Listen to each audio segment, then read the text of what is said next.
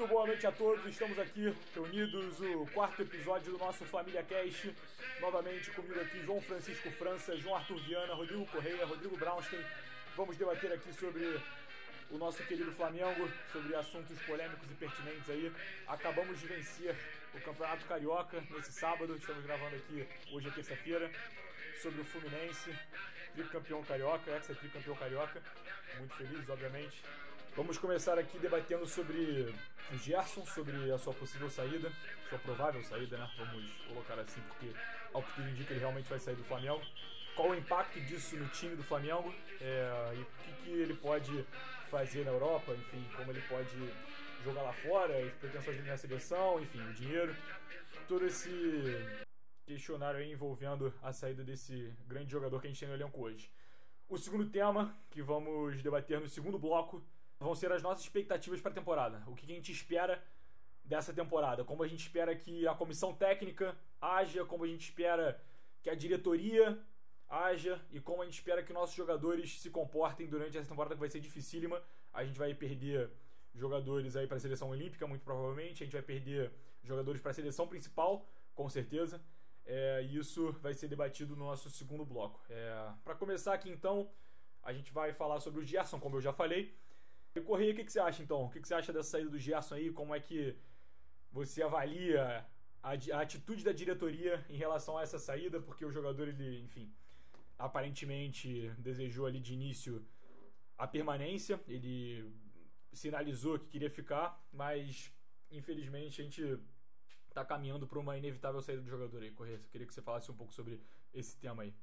Boa noite a todos nessa bonita terça-feira no Rio de Janeiro. É, gostaria de começar falando que eu sou completamente é, contra a postura da diretoria do Flamengo em relação à saída do Gerson, porque pode se por mais, mesmo sendo uma quantia muito grande, é, o Flamengo tem que tratar com muito carinho dos nossos, um dos nossos ídolos de 2019, né? Um dos melhores jogadores daquele time, ainda um dos melhores jogadores do Flamengo hoje, até para argumentar que ele é o melhor. Então eu, eu acho que a, o Flamengo está sendo indelicado com o jogador é, a proposta existe, eu acho que se, se ele tiver que sair, tem que ser por escolha dele. E a, e a diretoria do Flamengo tem que fazer o máximo para manter o jogador e procurar alguma outra forma de fazer dinheiro que não seja vendendo o nosso Coringa. Eu concordo, Correio. Eu acho que a gente deve manter as nossas peças fundamentais, como o Gerson é, até porque a gente ocupa um posto hoje não só no Brasil, mas na América Latina, como um dos principais times, entre os três principais times do continente. A gente tem condições financeiras e tem condições técnicas de manter um jogador desse nível. A gente está mostrando cada vez mais aí que os jogadores estão vindo para o Flamengo e indo para a seleção. O Gabigol é um, é um ótimo exemplo disso, o Everton Ribeiro é um ótimo exemplo disso, apesar de não estar tá mostrando um futebol tão bom. E a gente virou um centro respeitado internacionalmente. Eu acho que o, o jogador futebol, de futebol profissional brasileiro tem como principal objetivo da carreira, entre, obviamente, ganhar vários títulos, chegar à seleção brasileira. Eu acho que o Flamengo é o ambiente perfeito para que isso aconteça hoje em dia. Eu acho que a gente não só está abdicando de uma posição importante que a gente tem dentro do futebol internacional até, eu vou dizer internacional, porque, enfim, a América Latina é composto por mais de um país, e vendendo um jogador importantíssimo para o nosso elenco, que é um craque, não tenho dúvidas que ele seja um craque, em troca de um, de um dinheiro bom, obviamente. A gente, beleza, a gente precisa desse dinheiro, fechar as contas de 2020, a gente não teve bilheteria, mas eu acho que a gente, assim, poderia segurar. Eu acho que a gente poderia evitar essa venda aí, porque ele é um jogador realmente de muito impacto. Bom, boa noite, boa tarde, bom dia para todos os ouvintes do Família Cast. É... Boa noite só para os ex-atriz, né? Só para dar um pouquinho de informação, o Flamengo foi tri do Carioca nos anos 40, 50, 70, nos anos 2000, 2007, 2008, 2009 e agora, recentemente, nos anos 2019, 2020, 2021. É, eu acho que, cara, sem sombra de dúvidas, essa notícia da negociação do Gerson abalou de forma unânime a estrutura emocional de todos os torcedores do Flamengo, porque, cara, na minha opinião, o Gerson ele é o pilar fundamental desse time. Me arrisco a dizer que, que ele seja um dos melhores jogadores, né? Tem o Gabigol, mas, cara, eu acho que o Gerson é uma peça fundamental pra gente. E, enfim, ele é, é evidentemente um jogador que é insubstituível, A gente vai ver como que vai fazer para poder trocar essas peças, mas torcer para que ele não seja vendido, cara. Mas em relação ao que o Correia disse, já fazendo um contraponto, é, cara, não, não tem como repudiar a, a postura da diretoria, cara. Eu acho que, pelo visto, o time está necessitando de uma compensação em questão de receita e essa venda do Gerson, cara, vai cair como uma luva para resolver, para solucionar esse problema, né? Enfim, é, vamos esperar para que ele não seja vendido, cara, porque eu acho que o Gerson é indispensável para essa temporada. Cara, eu, o Corrêa falou que da diretoria, cara, o Gerson não pode ser vendido pro Olympique de Marseille nunca, mano. Foda-se o Olympique de Marseille, time bosta. Cara, o Gerson tem que ficar no Flamengo, não importa a grana. Agora, veio o Real Madrid, aí beleza, libera. Vai Atlético de Madrid. E se o Real Madrid pagar libera. Agora, o de Marseille, Brownstein, vende? Também não, bota um teto, 35 milhões ou nada. E aí, se for 35 Mas milhões é um piso, pro Olympique de Marseille. Enfim, cara, não pode liberar o Gerson. Se for liberar, tem que ser pro time foda. A diretoria tá cagando eu vou, eu, eu, dando minha opinião aqui, eu vou um pouco mais na linha do Arthur. Assim, por mais que eu concorde com vocês, em tese, né? Em teoria, eu sei que na prática não é assim que as coisas se resolvem. Assim. A gente tem um orçamento a cumprir aí. O Flamengo é, tá com menos dinheiro de televisão, tá sem dinheiro de sócio torcedor, a diretoria cometeu aí uma série de gastos que na época foram aplaudidos, mas a gente vê como foram mal realizados investimentos que não que não renderam frutos, que não valeram né, o, o seu valor. Então, assim, não, não temos tem... a renda da torcida do Maracanã, né, que faz Sem muita dúvida. falta. Não cumprimos ali algumas metas pré-estabelecidas de rendimento esportivo no ano passado. Então a gente está com um rombo aí, né? Não um rombo, mas uma necessidade de venda de jogador. E ainda comprou o Pedro, né? Então, então assim, que achamos um outro jeito de, de, de fazer dinheiro, cara. Tem o Everton Ribeiro aí. Enfim, são várias notícias. É, esse momento também de especulação são um milhão de notícias em lugares diferentes. Toda hora a gente não sabe o que, é verdade e o que, não é. é. Mas, assim, eu espero que se, for, que se, se ele for vendido, Marcos Braz alegou, né? eu vi a entrevista dele no SBT, que há aproximadamente 20 dias chegou uma proposta que foi recusada pelo clube e que eles não entendiam que o valor era compatível com o preço que eles queriam pagar em, ca, em cada lugar sai uma lista diferente. Uma fala em 35, outra fala em 25, podendo ser 30, outra fala em 20, podendo ser 25, 30. É algo ali entre 25 e 35 ali com os bônus. Mas que, assim, que se for vender, que, que assim, é, não existe uma, um substituto à altura. O Marcos Braz já falou que o Vidal é irrealizável em relação a salários. O que eu acho é o seguinte. É, a nossa, a nossa escolha pelos substitutos aí não foi um pouco feliz. Né? A gente perdeu o Pablo Mari e trouxe o Léo Pereira, perdeu o Rafinha e trouxe o Isla. E espero que com o Gerson a gente não invente de é, que seja uma coisa minimamente pensada. Eu espero que o Thiago Maia possa voltar bem aí e a gente ter consciência que esse dinheiro, claro, vai ser revertido em algum tipo de contratação, porque é até por uma carência, caso ele venha sair, mas que é por uma necessidade de estabilidade financeira que, enfim, virar aquela, aquele argumento de orçamento que é complicado, mas eu concordo. Para mim, Gabigol, Gerson e Rascaeta são jogadores insubstituíveis. Eu, eu antes colocava o Everton Ribeiro também nesse bolo, mas recentemente acho que ele é, não tem, não está, as atuações não são compatíveis com esse, com essa alcunha, sei lá.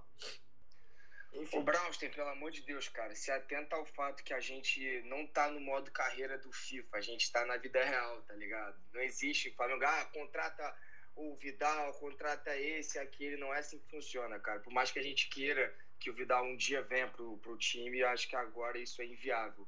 Uma contratação que eu pensaria, que eu achava que era viável, cara, era o Davi Luiz, que eu acho que cairia bem no time, inclusive. Tem mas... que trazer, é um absurdo não trazerem ele. Não, não, não.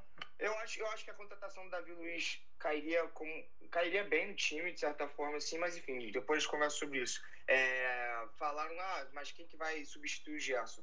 Cara, a gente tem que, tem que lembrar que antes da, da lesão do Thiago Maia, ele estava numa tendo um desempenho constante, estava jogando muito bem por uma boa sequência de jogos.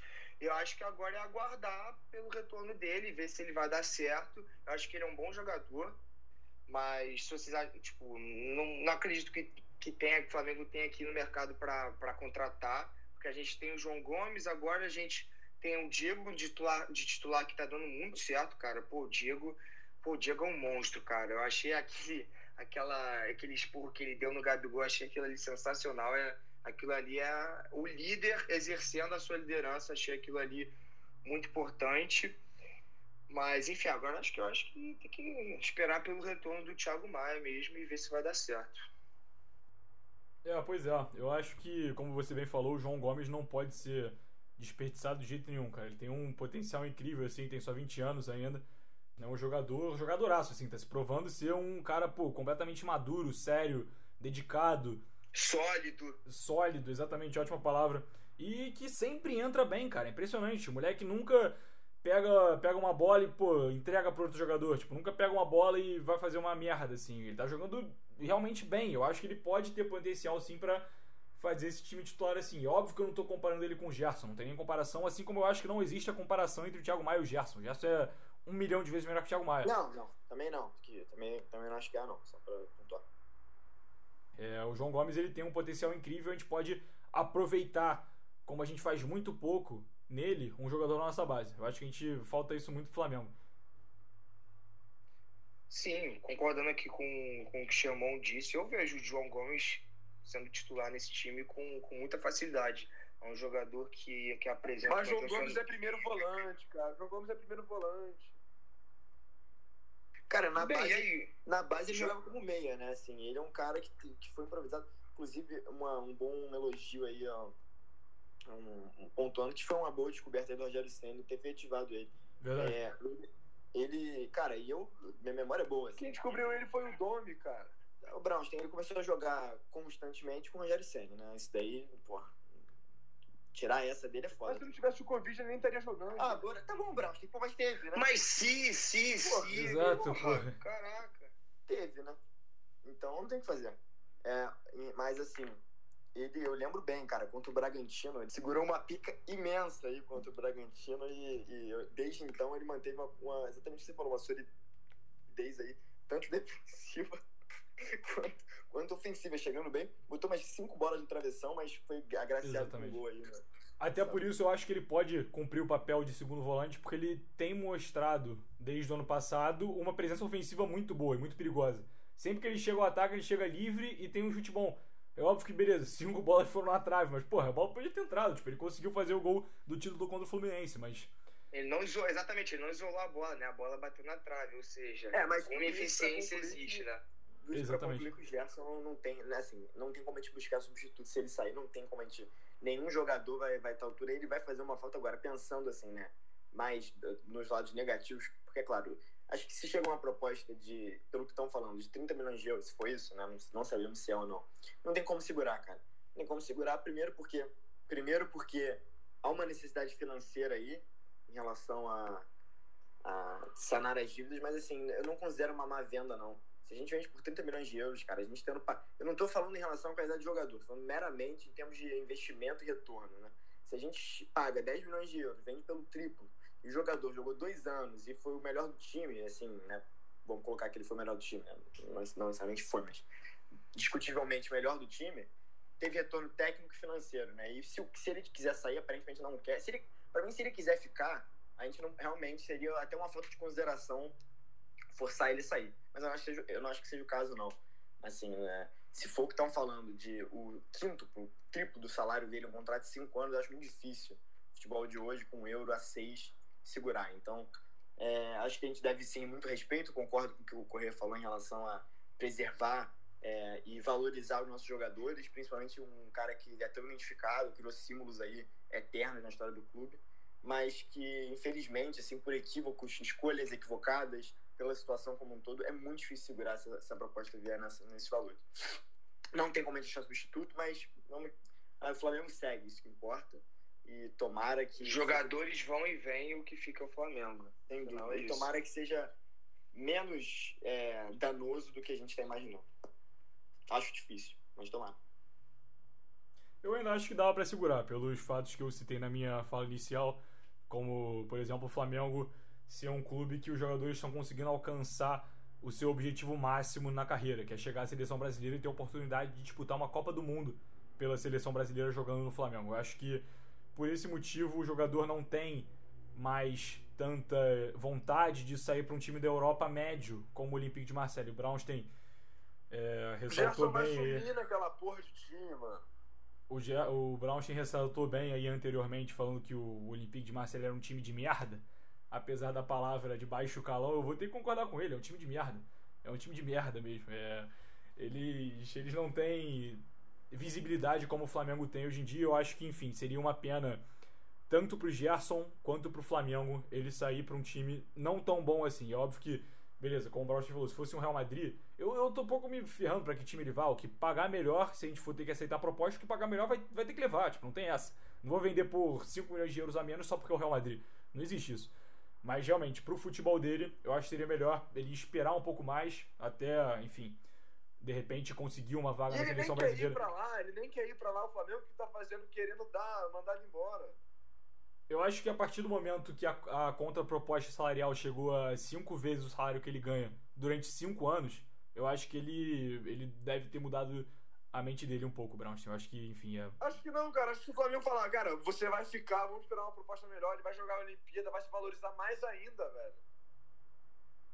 A gente sempre critica os jogadores atuais, né, por, por saírem dos clubes é, jovens e não criarem uma identidade com o clube. E quando a gente tem uma chance né, de jogador que está balançando, que está pensando em ficar no Flamengo, ao invés de partir para um clube europeu, a gente quer vender o cara, né? Para mim isso não faz o menor cara, sentido. É, é não, isso. Eu, eu, entendo, mas é porque, é porque eu acho que não, não é querer vender ele, entendeu? Ninguém quer que ele saia, tá ligado? Tipo, eu só, eu só entendo, eu só entendo que se a diretoria vender por 30 milhões de euros, tipo, não é um. Eles não estão vendendo, pô, liquidação, tá ligado? Só isso. Tipo, é por uma necessidade financeira. Se, se realmente, se, se dá para cumprir o orçamento de outra forma, eu, eu, concordo, busque outra venda e tal, mas aparentemente não tem essa. Oh, quantos jogadores aí que eu acho que poderiam vender na frente do Gerson? Rodrigo Caio, não, que não joga nunca. Mas Everton não tem Ribeiro. proposta, cara. A gente vai ficar Libertadores a temporada inteira com quem? Com Bruno Viana e Arão? O Senna é muito burro, fora Senna. Do nada, foda-se. Eu acho que não é uma opção, não, cara. Vender o Rodrigo Caio acho que não é uma opção e não é o assunto que a gente tá tratando aqui agora, cara. Mas eu, o que eu quis dizer foram jogadores que eu botaria na frente antes de vender o Gerson. Tem aí, eu, eu venderia o Everton Ribeiro na frente do Gerson, eu venderia o Rodrigo Caio na frente do Gerson, o Isla também na frente do Gerson. Eu concordo com tudo que você tá falando, só que eu acho que na, na, na prática, assim, na, sabe, na aplicação é diferente. Né? Não, não é daí que o euro tá assim, daí é que a gente, pô, se o cara for vendido a 35 milhões de euros, a gente vai lucrar de uma forma absurda, só isso. Exatamente, isso... a gente comprou ele quando o euro tava 4,5, assim, a gente não comprou é, ele exatamente. Bons tempos aí, bons tempos. Mas, enfim, pô, concordando que o, com o que o Chamon tinha dito anteriormente, cara, é isso. O Gerson, se ele for vendido, se a houver a concretização da negociação dele com o Olympique de Marseille, vai ganhar muito, e muito mesmo em questão de, de bufunfa, mas vai perder em questão de visibilidade, em questão de ascendência na carreira dele, a não ser que pô, o Olympique de Marseille me, contradiz, me, me contradiga e vença a Champions League, né? Mas enfim, eu acho que é isso que vai acontecer mesmo. Pô, nem tá classificado na Champions League, João. Pô, aí, aí você quebra, né? Exato, nem tá classificado. Então, então, exatamente, comprovando o que eu havia dito anteriormente. É isso mesmo, tá certo.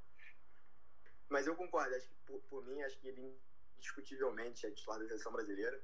Mais que haja essa retaliação aí do, da CBF, acho que vai acabar sendo convocado esse titular. E pra carreira dele, eu concordo que não é estratégico ele sair do Flamengo agora, mas assim, é o que você falou, né, João? É a bufunfa. E eu acho que a gente tem que citar também outro ponto aqui, que acaba atrapalhando muito essa questão que eu falei da, de um time brasileiro ou um time sul-americano ser um centro internacional que o jogador venha para cá e fale, pô, eu vou restabelecer a minha carreira aqui, eu vou chegar à minha seleção, eu vou mostrar todo o meu futebol aqui para o mundo, não só obviamente para os países que eu estou jogando, mas para o mundo inteiro. É a questão do calendário. Acho que o nosso calendário é extremamente mal feito. É extremamente mal feito, é de um mau gosto da CBF enorme fazer o calendário como ele é hoje em dia.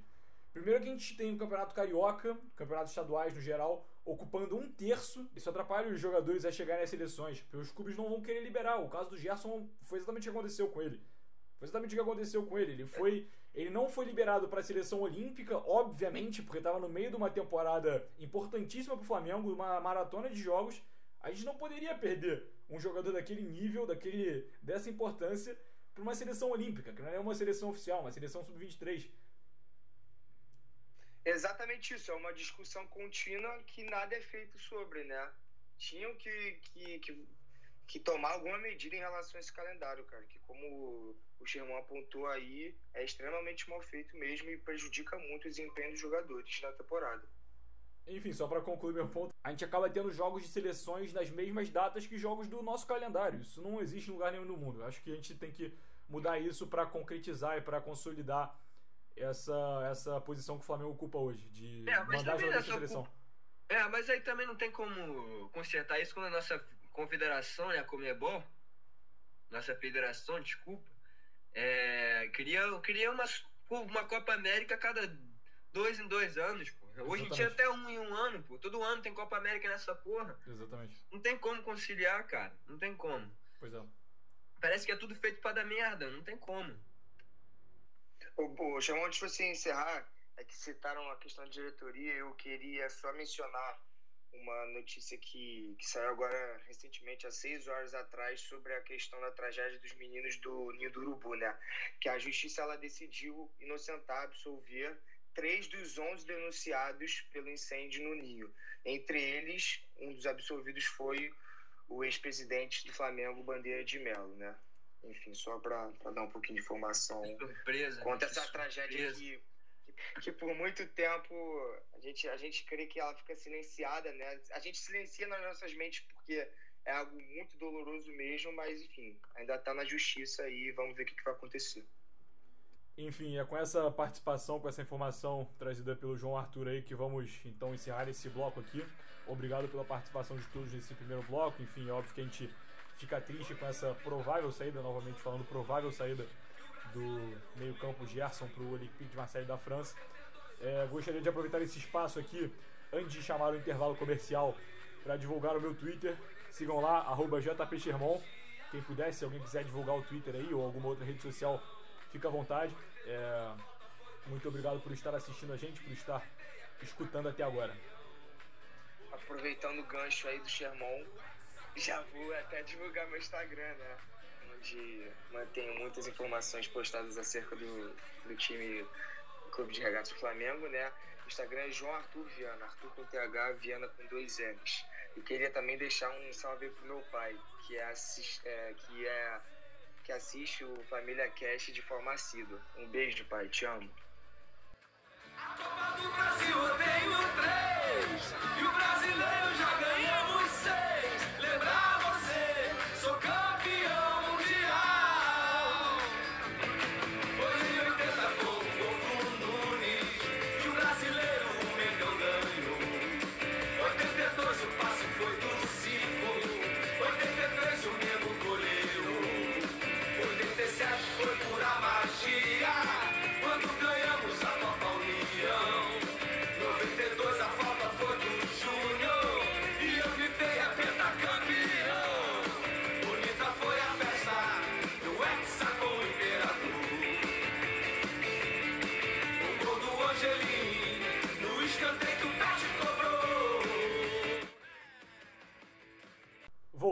aqui para o nosso segundo bloco, no qual vamos debater as pretensões do Flamengo para essa temporada, o que a gente espera, como a gente espera que a diretoria haja, como a gente espera que a comissão técnica se comporte e qual vai ser a reação dos jogadores, o que devemos priorizar, Libertadores, Brasileiro, Copa do Brasil, enfim, é, muitas coisas para debater aí. A gente tem um time muito qualificado, obviamente, mas pontos preocupam, pontos preocupam. A gente vai, a gente vai trocar uma ideia aqui sobre essa as nossas expectativas mesmo e dar as nossas opiniões sobre o que, que a diretoria deve fazer, se devem vir contratações ou se a comissão técnica deve mudar alguma coisa.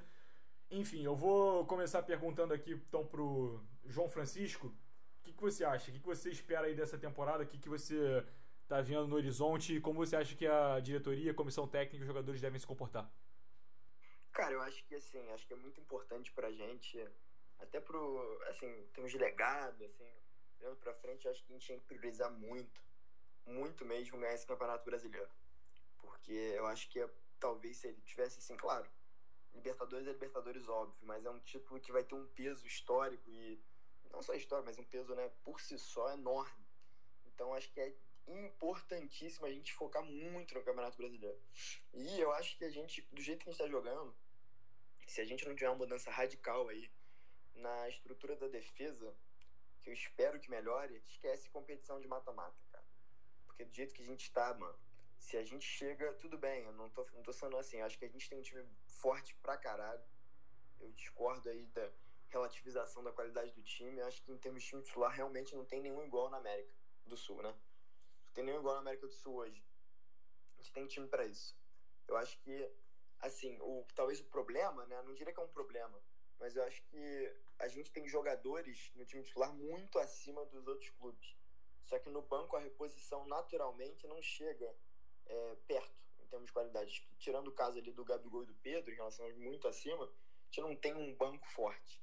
Os outros clubes podem ter até, mas é, é aquilo, né? São dois notas 8. A gente tem um nota 9 e um nota 7, vamos dizer assim, em termos brutos. Então acho que assim, em, em termos de mata-mata, olhando para a Copa do Brasil e para Libertadores, se a gente não ajeitar é, esse, essa, essa falha defensiva crônica, é muito difícil a gente ter uma pretensão grande nas competições. Mas acho que o Campeonato Brasileiro tem que ser objeto de valor importantíssimo aí. E eu acho que a gente vai vendo, né? A meta, o mínimo a, a ser batida é semifinal, né? Nas duas competições, pelo que foi divulgado aí. E, cara, acho que o Flamengo, com o time que tá, tem que entrar para ganhar todos os campeonatos. Mas se eu pudesse escolher um, né? Em especial, escolheria esse Campeonato Brasileiro. Claro, Libertadores é Libertadores, colocando, né, que. Né, ponderando aí, botando os pesos em cada dificuldade. Bom, discordando, porém não de forma parcial com o dito pelo JF, cara. Sim, claro. Se o Flamengo conquistasse o trio brasileirão, é, se igualando apenas ao São Paulo, que tem que é o único time que já conquistou esse feito, né? Tricampeonato do Brasileirão, seria algo marcante, emblemático, fatalmente. E, mas, cara, eu acho que eu acredito que o Flamengo deva priorizar, priorizar a Libertadores. Eu acho que esse palco da final da Libertadores de 2021 não seja, afinal das contas, um, apenas uma coincidência. Eu acho que é um sinal que esse ano vem. Ah, claro, não dá para ser tão otimista assim, porque né, o Flamengo tem um, um problema marcante, expressivo, tem um problema crônico. Cara, na a final vai ser no Uruguai, você sabe, né? Sim, Foi onde a exatamente. gente ganhou o primeiro Libertadores. né? Exatamente. Não sei se você sabia disso, porque você é meio Sim, desinformado. o mas, Flamengo, enfim. ele tem sim um problema crônico na defesa que se não for solucionado até as quartas de final da Libertadores, o time vai penar muito com isso, muito mesmo. Pô, teve uma, um, um cruzamento, um escanteio do Fluminense agora no sábado, na final, que, porra, cara, um time que deixa chegar naquela situação ali de acontecer não, não, não, não- não vai conseguir ser campeão da, da Libertadores, não, cara. O Flamengo tem uma recorrência no, no gol tomado em bolas altas, é, cruzamento, que pô, tem que ser solucionado, senão o time não, não vai conseguir conquistar títulos de forma assim. Claro, tá conquistando, conquistando muito, mas isso foi apenas a. Pra mim, foi a pré-temporada, né? Pra todos, né? Foi, foi só a pré-temporada. Agora que começa de verdade. Agora é Brasileirão, é Copa do Brasil, Libertadores, enfim. Se não for solucionado, o time vai sofrer de forma danosa com isso, com esse problema. Eu concordo, João. Eu concordo que a gente vai sofrer muito para ganhar uma Libertadores se a gente continuar sofrendo gols de forma boba. É, como eu falei no primeiro episódio, a gente tá perdendo o jogo para nós mesmos. A gente tá sempre caindo nas mesmas armadilhas desde que, enfim, não vou falar desde que o Rogério Ceni chegou, porque isso já acontecia com o Domi também.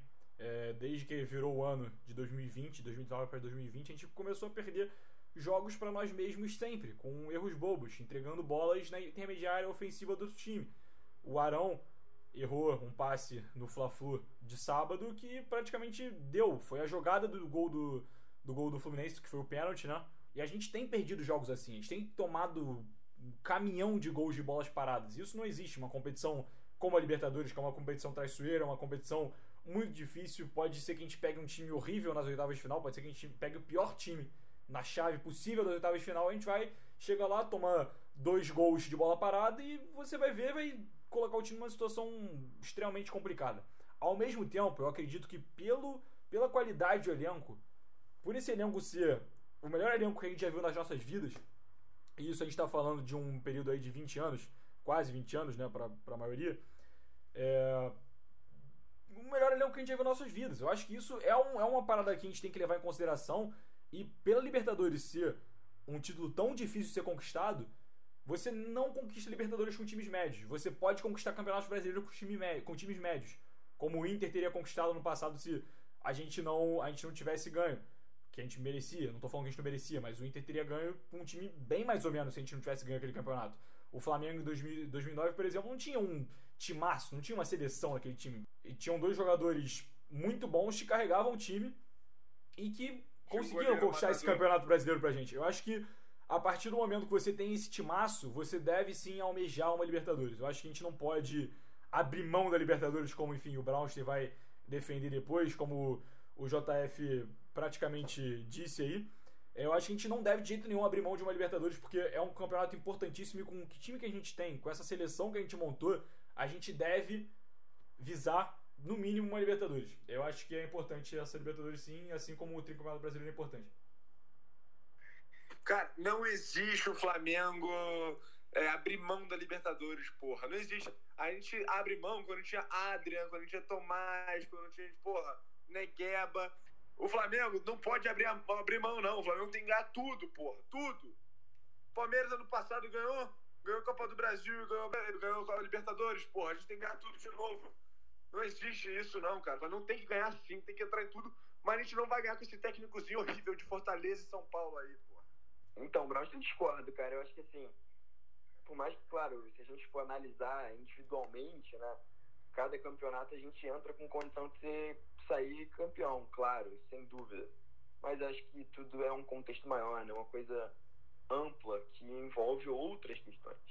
E que eu acho que se a gente delimita que se não ganhar tudo está ruim, é difícil a gente ser feliz como torcedor, né? Porque, pô, não vai ser, não vai ser sempre assim. Nem em 2019 foi assim. Então, é complicado. Agora. Como assim? 2019 todo mundo tava feliz pra caralho. Não, cara, exatamente. Exatamente isso que ele tá falando, cara. A gente não ganhou absolutamente tudo. Tá bom, que ganhe brasileiro e Libertadores de novo. Eu vou estar muito feliz. Tá, continuando. dois pontos que eu acho importantes destacar em relação a diferenças e é, especificidades desse time aí. Primeiro ponto é que, assim, claro, eu acho que é uma comparação que acaba sendo injusta, óbvio mas que comparando com o time de Jorge Jesus de 2019, é, que eu acho que foi novamente um cometa, né? não, não vai se repetir. É, o que eu vejo é que esse time, cara, a gente consegue massacrar o adversário em termos de domínio de posse, é um, é um estilo diferente, né? Falando do Flamengo do Senna, né? É um estilo diferente de controle do, do jogo. O time de Jorge Jesus era mais intenso ali, mais, talvez até um pouco mais direto, mas acho que quando o Flamengo se propõe a ter a bola ali, é, empurrar o adversário para o campo, é, né, campo de defesa, quando se coloca ali como time detentor da parte de bola, o Flamengo até consegue é, gerir, ter o controle da partida. O problema é que várias vezes assim, a gente não vê isso em resultado ainda, né? Os resultados estão sendo ótimos. Já teve uma derrota até agora com o time titular. É, acachapante, mas enfim, apenas um. É, o problema é que por muitas vezes acho que quando o time toma a frente do placar, é, quando o Flamengo consegue é, né, abrir o placar, ou, enfim, ou se sente confortável na partida, em alguns momentos o adversário tenta imprimir um ritmo próprio, né? A gente viu isso contra a LDU, contra a União Lacalheira, contra o Fluminense nos dois jogos, ele consegue. Isso a gente não via antes. Quando o Flamengo estava na frente do placar e os caras, porra, botavam todo mundo na frente, ou metiam uma pressão louca, nem o Fluminense fez até ali, até os 40 segundos tempo funcionou. A gente sente que o time não tem mais o controle da partida. Que qualquer coisa pode acontecer, que o jogo está em aberto. Esse é o problema. Quando o Flamengo, porque é impossível durante 90 minutos, quer dizer, quase impossível durante 90 minutos, você dominar o adversário da mesma forma. O jogo vai mudar, os contextos vão né, se alterar. Quando não sai esse gol, a gente sente essa, é, é, essa, esse feeling de aleatoriedade, aí, qualquer coisa pode acontecer. Isso é muito perigoso, principalmente mata-mata, né, como você estava falando. E além disso, assim, acho que a gente também tem que ter em mente, cara, esse time em algum ano vai acabar, vai demorar ainda, porque acho que as principais peças aí são jovens, né? A gente consegue manter é, uma base aí forte, mas, cara, esses caras em algum momento vão passar, eles são muito especiais na história do clube, sabe? Acho que é, a gente está vendo a história diante dos nossos olhos, mesmo não tendo o mesmo rendimento, né? Aquele futebol maravilhoso, controle 100% e tal. Cara, em termos de resultados e de, e de qualidade do time também, a gente, porra, tá vendo uma coisa aí histórica. Então, é, tentar lutar sempre para maximizar esse momento na nossa história, porque, porra, a última vez que ele aconteceu foi 40 anos atrás. Então, é isso. Enfim, acho que é isso. É, esses dois pontos aí. Primeiro, em relação ao controle da partida, que acho que a gente tem que melhorar. A bola na defesa já é ponto batido. Mas, cara, a gente tá vendo a história aí. Espero que seja mais um ano feliz Fora sério. Bom, traçando um raciocínio na mesma linha ditada aí pelo JF, é, o Flamengo ele vai entrar com favoritismo em todas as competições que for disputar esse ano. Eu acho que esse favoritismo deva ser exercido da forma mais intensa possível. É, eu havia dito anteriormente que o Flamengo deveria priorizar a Libertadores pela questão do centenário, que é onde foi o palco da primeira conquista da Libertadores em 1981, mas é, só isso é um argumento fraco, cara. Eu acho que tem que conquistar a Libertadores, porque a Libertadores é a Libertadores. E além, além disso, acho que algo contribui também para priorizar a Libertadores é que a gente ganhou o Brasileirão no ano passado, né? É um título recente, tem essa questão que eu mencionei anteriormente da, do tricampeonato. É um título recente que não foi conquistado da forma mais vangloriosa possível, que a gente acabou dependendo de um time para ser campeão. Mas é, eu acho que, pô, é isso que o Jota falou, cara. A gente está assistindo a uma hegemonia do nosso time e eu, eu acredito que ano que vem, 2022, vai, vai ter uma, uma cisão, uma, uma fragmentação muito expressiva desse time. Então, para marcar ainda mais essa era, o Flamengo tem que ser campeão da Libertadores esse ano. A gente tem que aproveitar enquanto ainda tem ainda temos muitos jogadores de 2019 presentes nesse time. Mas, é, enfim, eu acho que é isso mesmo. É, João, eu, eu até concordo contigo. Eu acho que, enfim, não quero ser repetitivo, mas eu vou ter que falar de novo aqui do calendário, porque vai ser um dos nossos maiores é, desafios nessa, nessa temporada. Eu acho que até o, o maior dos desafios. Eu vou até falar aqui a nossa sequência de jogos em junho. A gente tem jogos em junho, dia 10, 13, 16, 19, 23 e 27 de junho. Só, só em junho a gente tem esse essa a partir do dia 10 a gente tem essa quantidade de jogos absurda. né? Desculpa? Com desfalque. Com desfalques. Com desfalques porque são datas que coincidem com a, com eu não sei se é a Copa América agora ou se os jogos das eliminatórias e da do pré-olímpico, mas enfim, são jogos com desfalques e que a gente vai e que a gente vai ter uma sequência de jogos muito grandes em um curto período de tempo. Eu acho que esse é um, é um, é um problema que vai começar a ser percebido a partir de um certo ponto na temporada, daqui a mais pra frente, daqui a uns dois meses, porque isso gera um desgaste, isso gera um desgaste cumulativo no time. Eu citei esse problema anteriormente no tema do Gerson, acho que é até mais pertinente agora. A gente tá falando de pretensões pra temporada. Então, beleza, a gente chega com, como o João falou, beleza, é lindo ganhar a Libertadores 40 anos depois, não é um palco. É, repetindo o feito histórico que o Zico fez junto com aquele time que todos nós sabemos é, qual era, a gente viu os vídeos daquela, daquela conquista, são, enfim, maravilhosos. A gente sabe qual foi a importância daquilo para a nossa história. É, mas a partir de, de que ponto a gente pode priorizar uma Libertadores com um calendário tão intenso como esse e o time vai aguentar chegar até a final da Libertadores saudável e com condições para disputar essa final de Libertadores é, e ganhar essa final de Libertadores? A gente vai ter que sacrificar o Campeonato Brasileiro? Você acha que, enfim, vale a pena correr esse risco? É, eu, eu acho difícil a gente, enfim, avaliar isso agora, até porque a gente não é especialista em assuntos de logística e de, enfim, condicionamento físico, mas com o calendário do jeito que está hoje em dia, eu acho que a gente deva priorizar uma competição, que é a Libertadores, eu não tenho dúvida disso, e a gente consegue ganhar de times no Campeonato Brasileiro com o nosso time reserva. Isso é um fato. São times que não são tão fortes assim, por exemplo, sei lá, o Cuiabá, o. Na É. teoria, né? Na teoria. Exatamente, é, na prática a gente sabe que não funciona assim, porque o Campeonato Brasileiro é o mais disputado do mundo, mas um dos mais perigosos também. Não, Mas não é nem acho- por isso não, mano. É porque o time do Flamengo, é, os primeiro, o time em reserva é zero treinado pelo nosso grandioso técnico Rogério Senna. Segundo, o, a nossa zaga reserva é um lixo. Terceiro, Mano, o cara não bota os caras da base pica. Tipo, ele, ele sumiu com o Lázaro. Sumiu, foda-se.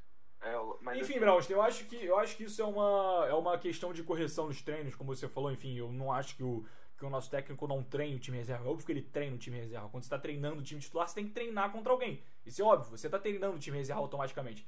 Então você você precisa estabelecer uma solidez nesse time reserva para a gente poder disputar parte considerável do Campeonato Brasileiro com ele. Porque a gente vai estar disputando a Libertadores em dias intercalados do Campeonato Brasileiro. Vai ser um calendário maluco, com Copa América, com Olimpíadas, com uma porrada de competições que não tem nada a ver com a gente também, que você bota a eliminatória aí também para a Copa nesse meio, que a gente vai, tá, vai ter que estar lidando. A gente, vai, a gente pode ceder até ainda mais jogadores para a seleção. Enfim, o Everton Ribeiro foi chamado agora. Quem disse que o Bruno Henrique não vai estar metendo um gol por jogo daqui a dois meses? Ele não vai ser convocado também para a Copa América? Quem disse que sei lá, a gente não vai ter um, um sei lá, um meio de campo convocado para a seleção também. Enfim, a gente tem que lidar com muitos problemas nessa, nessa temporada que vão ser, vão ser bem difíceis e a gente precisa do nosso time reserva para isso. Beleza, só uma coisa que não pode acontecer, o que o Domi fazia, que era um kamikaze da porra, é o seguinte: botar o time inteiro reserva. Isso não existe. O Guardiola, o time inteiro, ele poupa alguns. Só agregando ao que eu havia dito anteriormente, o porquê de tratar a Libertadores como prioridade, cara. É um título que, bem ou mal, a gente desejou, a gente deixou de, de conquistar no ano passado, né, em 2020, sendo eliminado nas oitavas de final pelo Racing. Mas é, aí o Chamoni perguntou: Ah, João, mas você acha que vale a pena sacrificar a Libertadores pelo Brasileirão? Cara, ao contrário, ao contrário. Ao contrário, sim. Não, não acho que, que, que, vale a pena sacrificar, mas é isso que eu tinha falado, que o Flamengo tem que entrar da forma mais intensa em todos os campeonatos. Algo a ser frisado é que, cara, o, o Brasileirão desse ano vem muito forte, né? Os times se reforçaram de uma forma muito, muito intensa e muito cara também, né? Pois vai ter presença de jogadores ilustres como Miranda, Douglas Costa, então vai ser um Brasileirão com uma expectativa muito alta, com times mais fortes, de uma forma vai ser certamente vai ser muito mais disputado do que o Brasileirão do ano passado, onde times estavam deixando um por outro a conquista. Mas enfim, mantém e o Flamengo estagnado, mantém... o Flamengo estagnado e vai perder o Gerson. Mantém a Libertadores como, como prioridade. Falei, correr. Aí vende é. o Gerson, aí vai vender o Gerson, vai ganhar 30 milhões de euros e foda-se, e não vai ganhar porra nenhuma.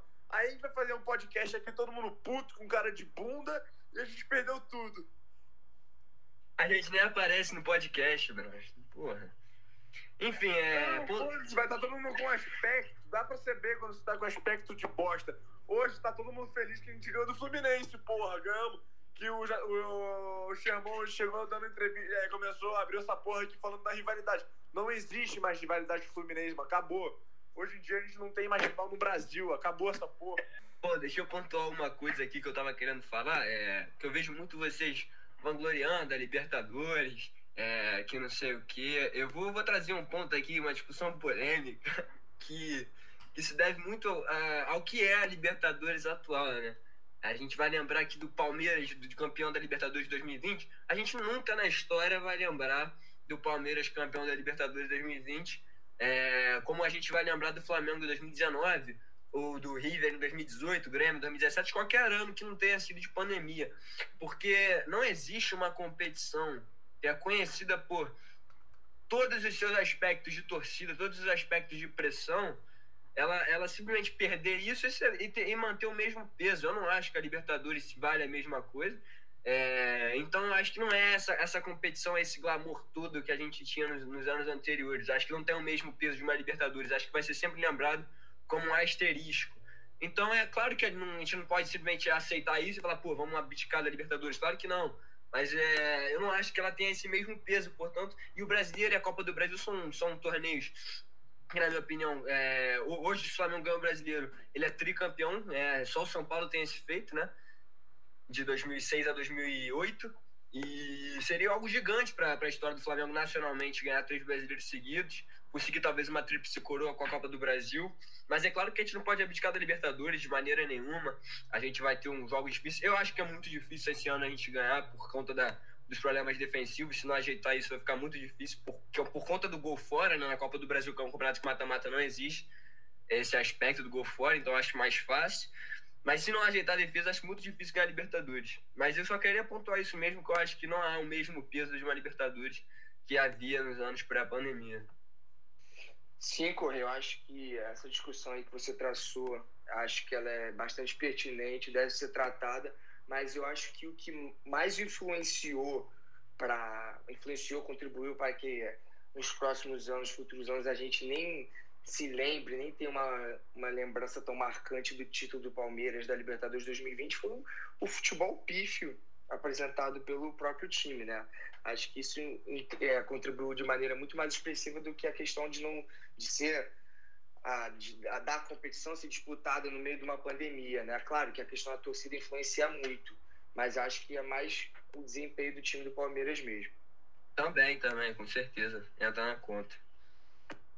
É, o Correio, eu vou ter que discordar de você, enfim, eu acho que é óbvio, eu fiquei com raiva também do, do Palmeiras tendo ganhado da forma pífia, como o João falou, aquela Libertadores, mas você vai ver na história, depois vai acabar sendo, enfim, um número, vai ser uma Libertadores a mais para a história do time. Eu acho que isso é, eu acho que isso é irrefutável. Eu acho que a gente não pode tirar o mérito por, por mais feio que tenha sido o futebol que o time apresentou, por é, menos pressão que tivesse uma dessa competição, por menor o glamour que fosse quando o time ganhou, que não tinha torcida, enfim se, eh, se, a gente traçar algumas. Eu acho que é, é um campeonato mais fácil mesmo. A gente não tira o mérito. Como o Palmeiras é campeão da Libertadores de 2020. Eu só acho que tem um asterisco em cima da competição. Porque a gente sabe que coisas que aconteceram ali nunca aconteceram em ocasião normal. Quando que o Palmeiras faria 3 a 0 no River no Monumental lotado, entendeu? Acaba sendo uma competição mais fácil. E por que, que eu acho que isso Exatamente, mais... exatamente. O Correia falou tudo agora.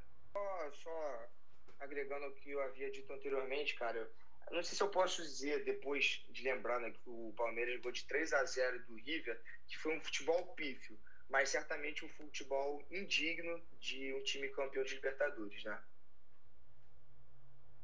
Concordo, João. Acho que, enfim, foi, um, foi uma campanha não tão boa assim. Eles tiveram um grupo muito fácil, até pegar o River na semifinal eles tiveram, tiveram um caminho fácil.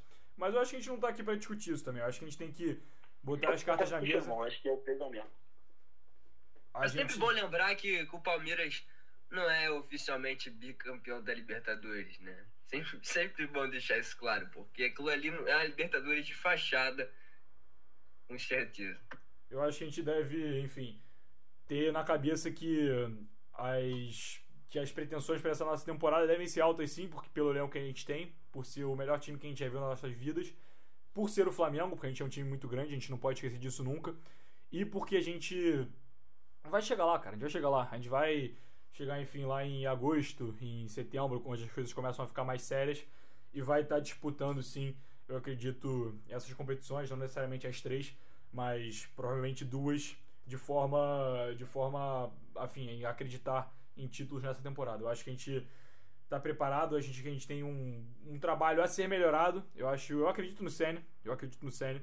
É, enfim, muitos vão me criticar aí, mas eu acredito nele.